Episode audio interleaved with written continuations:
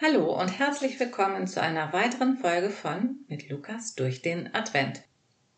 Heute ist schon der vierte Advent. Wie geht es dir? Hast du schon alles erledigt, was du dir vorgenommen hast? Sind die Geschenke eingepackt, die Briefe versandt und die Einkäufe erledigt?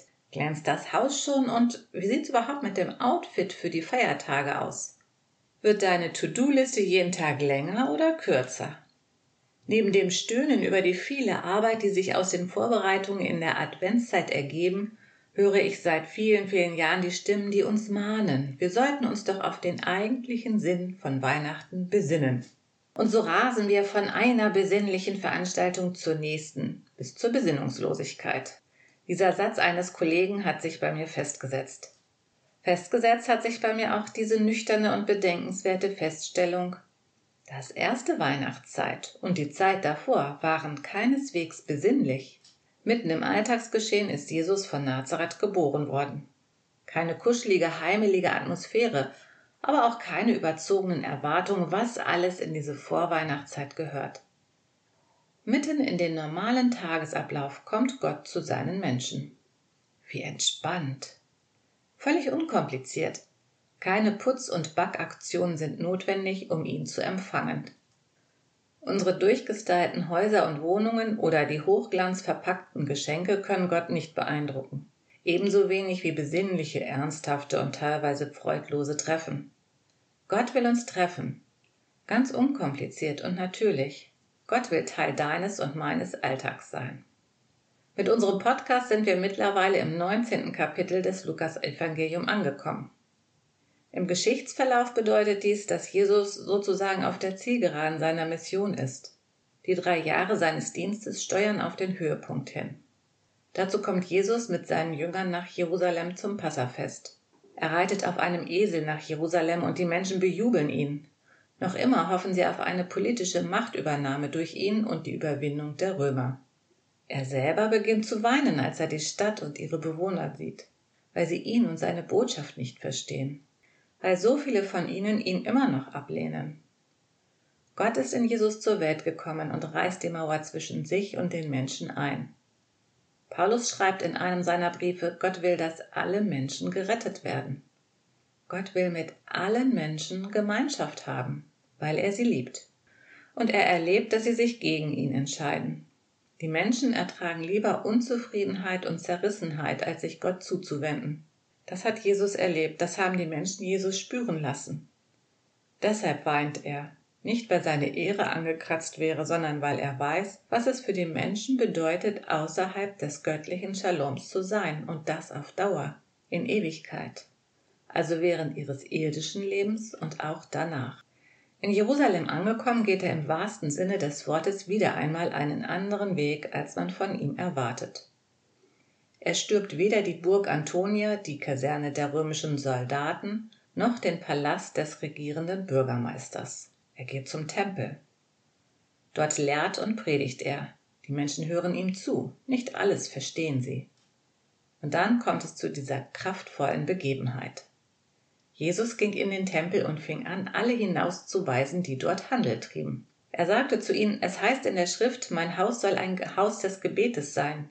Ihr habt aber eine Räuberhöhle daraus gemacht.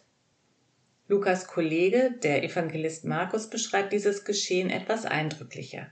Jesus warf die Tische der Geldwechsler und die Sitze der Taubenverkäufer um und duldete auch nicht, dass jemand etwas über den Tempelhof trug. Ich mag diese Geschichte. Sie zeigt uns, dass Jesus eben nicht dieser weichgespülte Allesversteher ist, der alles duldet und den man vorführen kann und dass Gott auch nicht dieser leicht debile, alte, weißhaarige Mann im Schaukelstuhl ist, der eh nichts mehr mitbekommt. Jesus ist mittendrin. Gott ist mitten im Geschehen und nennt Unrecht beim Namen. Und wenn es sein muss, auch mal sehr energisch. Der Zorn Jesu ist nicht willkürlich, sein Zorn hat einen Grund. Sein zorniges Handeln ist gesteuert. Im Übrigen er greift keine Menschen tätlich an, auch wenn das Verhalten der Menschen die Ursache für die Aktion ist. Der Grund für das Umwerfen der Tische ist nicht nur der Verkauf der Opfertiere, auch nicht die Tatsache, dass die Händler sich den ein oder anderen Schäkel dazu verdienten. Im mosaischen Gesetz war es ausdrücklich vorgesehen, dass Pilger, die von weit her kamen, ihre Opfertiere im Tempel kaufen können. Jesu Motivation lag viel tiefer. Der Tempel hatte in Israel eine tiefe symbolische Bedeutung, denn das ist der Ort, an dem der Gott Israels wohnte. Dort kamen gläubige Juden in die Gemeinschaft mit Gott. Es gab einen regelrechten Tempelkult. Schon einmal in der Geschichte Israels hatte es das gegeben. Auf dem Höhepunkt des Tempelkults wurde der erste Tempel bis auf die Mauern zerstört. Und im Vorfeld dazu hatten etliche alttestamentliche Propheten die Zerstörung angekündigt. Und jetzt, zu Jesu Zeit, steuerte der Tempelkult in die gleiche Richtung. Jesus prangert mit seiner Aktion im Tempel die Haltung der Juden an.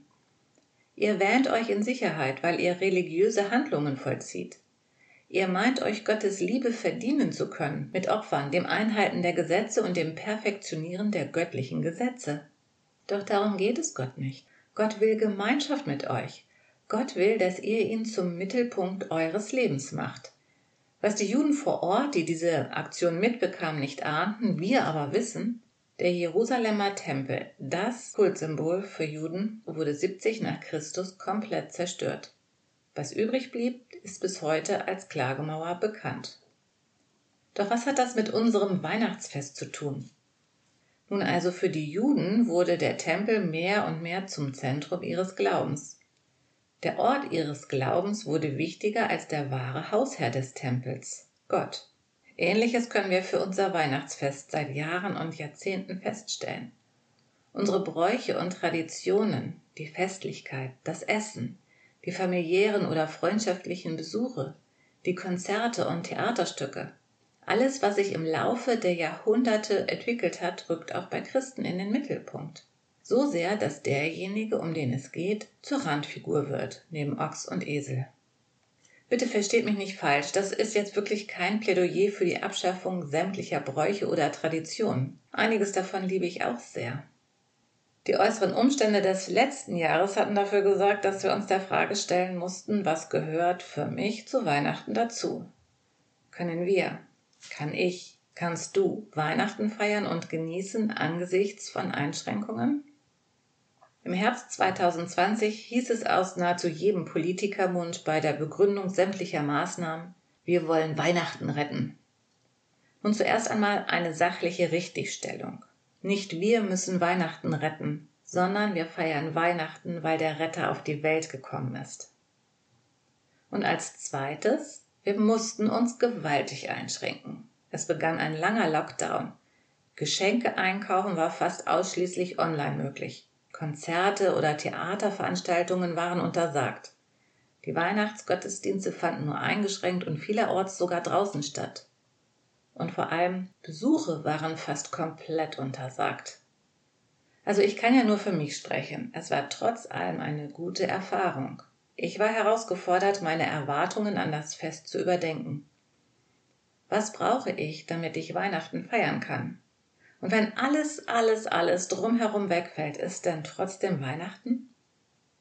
Vor einigen Jahren wurde eine Freundin von mir von ihrem Ehemann gefragt, ob sie was dagegen hätte, wenn er am zweiten Weihnachtsfeiertag arbeiten würde. Er ist selbstständiger Bauingenieur. Sie antwortete, Warum nicht? Ich habe Weihnachten jeden Tag im Herzen. Jesus ist mein Retter und mit dem lebe ich jeden Tag. Ich frage mich, ob Jesus unser Weihnachtsfest auch so dramatisch entrümpeln würde wie vor 2000 Jahren den Tempel. Doch auch wir können anfangen, unser Weihnachtsfest zu entrümpeln. Überlegen, worauf kommt es wirklich an? Muss das sein oder kann das weg? Ich danke euch fürs Zuhören, wünsche euch trotz dieser kritischen Gedanken einen schönen vierten Advent Bleibt gesund und munter. Ich freue mich, wenn ihr morgen wieder dabei seid. Eure Heike.